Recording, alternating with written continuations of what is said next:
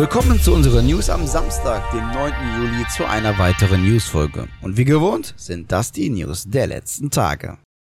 Die Gamescom hat diese Woche eine Liste veröffentlicht, die zeigt, auf welche Aussteller wir uns freuen dürfen. Darunter schon länger bestätigte Aussteller wie THQ Nordic, Koch Media, BenQ, Assemble und viele weitere. Aber auch Aussteller, die wir unserer Liste hinzufügen können. Darunter überraschen beispielsweise 2K Games, TikTok und Microsoft. Und ja, die Xbox wird der einzige Konsolenhersteller der großen drei sein, der dieses Jahr auf der Gamescom anzutreffen sein wird. Insgesamt haben sich über 500 Unternehmen angemeldet, was ungefähr der Ausstelleranzahl der Jahre 2011 bis 2013 entspricht. Und trotzdem soll die Fläche dieses Jahr nicht kleiner ausfallen, da Aussteller wie Tencent, THQ Nordic, Lootboy und so weiter größere Stände haben werden als in den Jahren zuvor vor der Pandemie.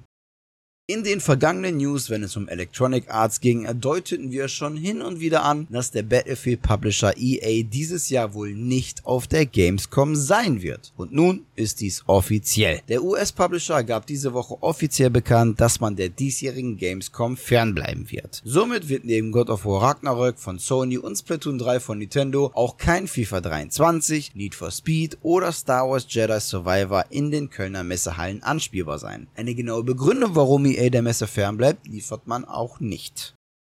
Eine andere Messe ist EA in den letzten Jahren schon weit vor der Pandemie auch ferngeblieben, und zwar der E3. Und nein, die EA Play war kein Teil der E3, sie fand nur an einer gesonderten Location zur gleichen Zeit statt. Aber zurück zur E3. Denn diese soll nun, wie durch den neuen Veranstalter Reed Pop bekannt gegeben wurde, nächstes Jahr im Auftrag der ESA im Los Angeles Convention Center stattfinden. Und der neue Veranstalter ist in der Games-Branche keine Unbekannte. Vor allem ist Repop für Events wie der PAX, Star Wars Celebration, New York Comic Con und EJX bekannt. Die E3 2023 soll in der zweiten Juniwoche stattfinden und physisch als auch digital die Besucher willkommen heißen.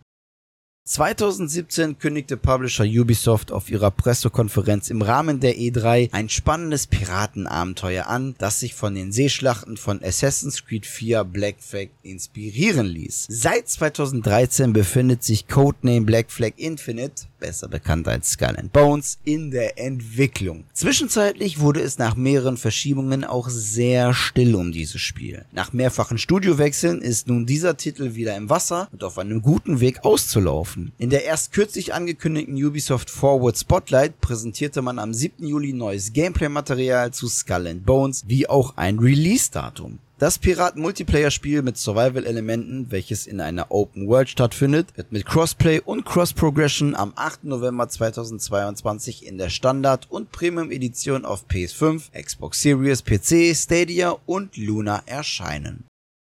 Sony hat überraschend das Erscheinungsdatum von God of War Ragnarök enthüllt. Laut dem am 6. Juli erschienenen Blogbeitrag wird der Titel offiziell am 9. November 2022 für PlayStation 5 und PlayStation 4 erscheinen. Die Vorbestellungen für God of War Ragnarök sind ab dem 15. Juli möglich. Außerdem gibt es einen neuen Vater und Sohn CG-Trailer von God of War Ragnarök. Leider wurden jetzt keine Details zum Spiel und dessen Inhalt verraten, bis auf in welchen Editionen das Spiel erscheinen wird. Insgesamt fünf Editionen sollen erscheinen. Einmal die Standard-Edition, digital als auch als Disk-Version. Nur digital soll die Digital Deluxe Edition mit vielen digitalen Ingame-Inhalten, dem Soundtrack und dem digitalen Artbook erscheinen. Die zwei Prunkstücke sind jedoch die God of War Ragnarök Collectors Edition und die God of War Ragnarök Jötnar Edition, die neben dem Spiel und den digitalen Inhalten der Deluxe Edition noch eine 40 cm Nachbildung von Mjölnir beinhalten. Den vollständigen Inhalt der Edition könnt ihr dem Unboxing-Video entnehmen.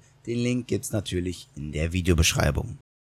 Auf der Narcon Connect 2022 am 7. Juli gab der französische Publisher einen umfangreichen Überblick über sein Angebot an Spielen sowie Gaming-Peripherie. Der Publisher hat neue Titel angekündigt und zum Teil sogar erste Einblicke in insgesamt 17 Spiele gewährt. Die komplette Aufzeichnung könnt ihr dem Link in der Videobeschreibung entnehmen. Insgesamt wurden mit Crown War, The Black Prince, Raven's Watch, Terminator Survival Project, Paradise Project und Gangs of Sherwood fünf neue Spiele angekündigt angekündigt. Zudem gab es Trailer zum Xbox Controller Nacon Pro Compact Color Light, zum PS Controller Nacon Revolution X Pro Controller Camo, zum Arcade Stick Nacon Daija und zum Headset Nacon Rig Pro Series 300, 500 und 800.